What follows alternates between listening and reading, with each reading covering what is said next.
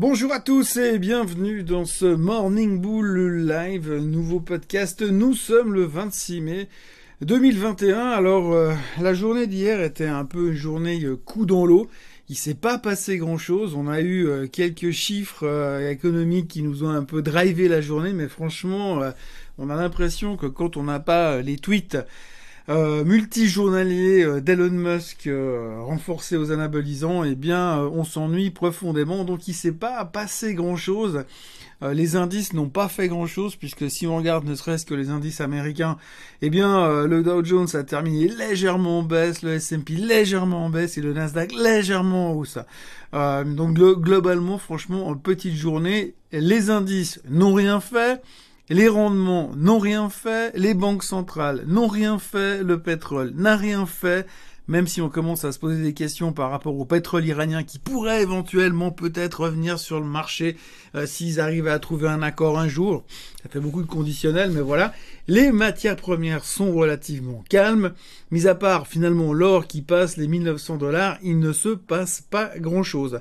Donc hier, on a eu les chiffres de la confiance du consommateur et euh, le fait que et le fait que les prix de l'immobilier prennent l'ascenseur. Eh bien, mis à part ça, euh, la journée aura été plutôt calme. Et puis on devrait rapidement oublier ces deux chiffres qui globalement nous intéressent assez rarement, puisque pour l'instant c'est pas tellement linké à l'inflation, sauf effectivement le prix de l'immobilier, parce que si on regarde le prix de l'immobilier aux États-Unis, c'est quand même passé euh, en hausse de 13% sur une année. Donc ça fait quand même beaucoup d'argent. Tous ces citadins qui veulent se tirer de la ville pour aller se planquer à la campagne en cas de reconfinement au mois de septembre, on a fait que tous les prix sont partis à la hausse. L'avènement du télétravail n'est peut-être pas pour rien non plus. Alors ça, ça pourrait être un facteur inflationniste, donc ce sera quand même à surveiller ces prochains temps. Autrement, euh, on notera surtout, surtout aujourd'hui que les titres de Wall Street Bet sont de retour, les YOLO et, autres FOMO et tutti quanti sont de retour. Euh, donc euh, ça s'est excité de nouveau hier. Donc on a repris les mêmes histoires que d'habitude, un GameStop et AMC. les deux titres ont plus ou moins explosé de 20%. Ils sont tous en train de parler de nouveau de méga short, etc., etc. donc il faut toujours bien préciser que les valorisations de ces deux titres toujours complètement débiles. Il n'y a pas d'autre terme, euh, mais euh, il y a toujours euh, ce côté manipulation du côté des, des, traders de bac à sable qui sont de nouveau à fond dedans. Et puis, il faut de nouveau bien constater qu'effectivement, la manipulation fonctionne toujours et les hedge funds ont replongé puisqu'il semblerait qu'il y a de nouveau pas mal de shorts sur ces deux valeurs. Euh, et puis ils espèrent toujours qu'il va se passer un truc différent cette fois, que finalement les gens vont enfin se rendre compte que c'est de la daube. Mais enfin pour l'instant personne ose vraiment aller euh, la contre. Et ceux qui en ont, ils sont tellement convaincus que ça va être génial que euh, finalement ça continue à tirer à la hausse et à manipuler les hedge funds. Alors je crois qu'il y a y a Einstein qui disait à l'époque la folie c'est de toujours se comporter de la même manière et de s'attendre un résultat euh, différent. Visiblement, les hedge funds qui sont un nouveau short sur GameStop n'ont pas lu ou appris quoi que ce soit d'Albert Einstein. À propos de tout ça, on va aussi retenir le fait qu'il y a un nouvel ETF qui vient de sortir euh, sur les titres à la mode. Hein. Donc, euh, souvenez-vous, il y a quelques mois, nous avait sorti un ETF qui s'appelait Buzz, BU2Z.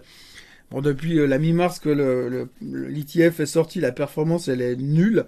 Euh, enfin, dans le nul, dans le sens où juste, ça fait en haut en bas, mais on est toujours au même point de départ par rapport au mois de mars. Et puis maintenant, ils sortent un nouveau, un nouvel ETF qui s'appellera FOMO, le ticker, FOMO, euh, comme Fear of Missing Out. Donc euh, voilà, c'est super, ils ont été très originaux pour euh, trouver des, idées. Alors ils, eux, ils vont rebalancer leur, position toutes les semaines en fonction des trends sur les réseaux sociaux et toutes ces choses hyper intéressantes avec plein d'influenceurs partout, ça va être génial. Et puis ils vont euh, évidemment jamais rater une occasion de, surfer sur la vague géniale qui sera poussée par euh, les, les, traders de bac à sable justement. Alors et puis surtout ce Reddit. Donc on va revenir un peu sur cette thématique à voir si ça performera sur le long terme. En tout cas, pour l'instant, à court terme, c'est pas très très euh, successful. Euh, à noter encore que la tech tient relativement bien tenu hein, hier, puisque c'est un des seuls indices euh, qui reste en terrain positif. Alors, À noter un petit peu quand même que on en fin de séance, on a eu un, un reversal pas terrible, euh, vraiment si on, on pinaille, hein, mais à, court terme, on a quand même l'impression que les gens, ils ont pris un peu les profits euh, hier soir, euh, après le, le, joli run de 3-4 jours sur la technologie. Et puis, signalons quand même que le SMI est au plus haut de tous les temps. L'indice suisse a battu des records historiques. C'est à signaler, hein, pour une fois qu'on bat des records ailleurs qu'en tennis. Euh, autrement, idée du jour, euh, pas d'idée du jour. Hein, c'est un peu euh, quand ces marchés sont un peu mous et sans grande tendance, j'ai tendance à être méfiant. Les seuls trucs qui me qui m'intéressent aujourd'hui, ce serait plutôt des boîtes comme Zurich qui sont venus sur des supports ou Coca-Cola qui sont dans un trend ascendant ou même Caterpillar qui lui aussi est dans un trend ascendant. Mais j'ai de la peine vraiment à me mettre dedans là tout de suite parce que on a l'impression qu'on est un peu, on arrive à tenir la motivation pendant deux trois jours mais après on redonne assez rapidement et finalement c'est vraiment du très très très court terme.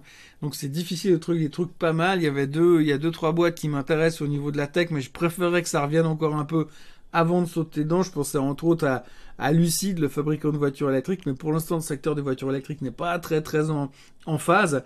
Donc je préfère euh, un petit peu regarder tout ça et puis dans le pire des cas, s'il y a des gens qui veulent vraiment faire des trucs, je vous dis achetez de la Zurich, au moins vous toucherez un dividende. Et puis la question du jour, euh, j'ai une question de débutant. Euh, lorsqu'on démarre un trade, quelle est l'attitude la plus payante? Pour le moment, je choisis un titre, j'estime qu'il va performer de temps et atteindre tel prix euh, dans un délai de X, et je me promets de vendre au target. Puis, je suis content d'avoir eu raison.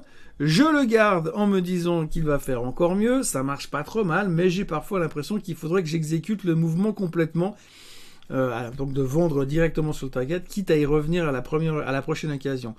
Est-ce grave, docteur? On a des données objectives sur les rendements atteints dans les deux cas. Non, on n'a pas de données objectives.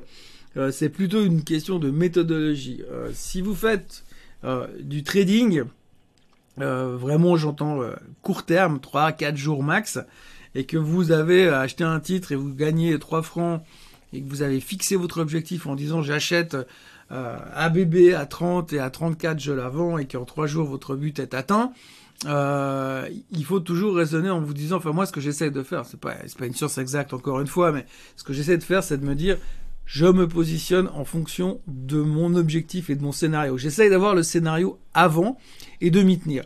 Alors le plus dur en finance, c'est de s'y tenir, surtout quand on a raison. Euh, quand on a tort, c'est pas facile de se couper, mais quand on a raison, euh, c'est difficile de se tenir à un scénario. Alors il y a aussi un autre scénario qui dit euh, keep cut the loss et let the profit run, couper les pertes et laisser courir les profits. ça peut aussi se discuter. Mais disons que si votre scénario c'est de jouer 10% de hausse et que vous les avez fait en 3 jours, je pense que des fois c'est juste bien de prendre le profit euh, même si derrière euh, ça continue à monter. Alors on peut être frustré parce qu'on se dit ah si j'avais su j'aurais gardé la position. Après il y a une autre thématique. Si vous jouez une tendance, par exemple, euh, à la place de mettre des targets, vous pouvez jouer une tendance. Donc vous achetez un titre qui vaut 20, il y a une tendance de fond qui était dessinée depuis les 15, et vous dites moi tant que la tendance de fond qui, qui vient depuis 15 dollars ou 15 francs, n'est pas cassé, je reste dedans. Et donc là, vous allez continuer à surfer sur la vague tant que cette tendance n'est pas cassée. En revanche, le jour où la tendance est cassée, il ne faudra pas insister plus longtemps, il faudra prendre les profits. Donc vous pouvez jouer avec soit le côté tendance, soit le côté scénario. Et je pense que si vous déterminez votre trade dès le début en disant, eh bien moi aujourd'hui, je joue une trade parce que je pense que euh, il y a de la dynamique sur ce titre, il peut prendre 3-4 francs, je vais prendre les 3-4 francs et salut, bonne, bonne nuit, bon week-end soit vous dites cette tendance-là, elle est bien établie. Regardez par exemple le chart de Caterpillar. Euh, si vous regardez le chart de Caterpillar sur le long terme, ce truc ça fait que monter. Donc si aujourd'hui vous dites bah moi je suis à l'aise avec ce qu'ils font, eh bien vous achetez du Caterpillar et tant que vous n'avez pas cette tendance qui n'est, enfin, tant que cette tendance n'est pas cassée, eh bien vous dites je reste dedans. Et quitte à laisser Caterpillar monter jusqu'à 400 dollars voilà un petit peu comment j'aurais tendance à réagir. Mais encore une fois, il n'y a pas de règles empiriques. Il n'y a que les règles que vous vous fixez. Mais ce qu'il faut essayer, c'est pas de changer trois fois de scénario en cours pendant que vous avez mis en place votre position. Si au début vous vous dites, ok, je joue trois balles, vous prenez les trois balles et salut. Par contre, si vous dites, je joue du long terme, réfléchissez tendance et réfléchissez de effectivement laisser courir les profits. On dit aussi un truc assez souvent, c'est que globalement, Euh, il n'y a pas de traders qui sont meilleurs que les autres. Il y a des traders qui sont plus disciplinés que les autres. Donc ce qu'il faut faire, c'est que quand vous avez euh, un profit, il faut savoir les prendre et il faut savoir vous tenir à vos euh, à vos décisions de base et rester discipliné. Mais surtout, surtout, surtout, il faut savoir couper les pertes au plus vite possible parce que finalement, quand on dit qu'un trader, un bon trader gagne 6 fois sur 10, eh bien, ce qui est important pour lui, c'est pas tant de gagner les 6 fois, c'est de pas trop perdre les 4 autres. Voilà ce qu'on pouvait dire aujourd'hui sur ces marchés financiers. Je vous remercie d'avoir été avec moi dans ce podcast. Je vous rappelle que pour ceux qui suivent que le podcast, il y a aussi la vidéo qui existe sur YouTube sur la chaîne Suisse Côte Suisse. N'hésitez pas à revenir de ce côté ou du côté vidéo demain. Moi, je vous souhaite une excellente journée et je vous retrouve demain matin au même endroit et à la même heure. Bye bye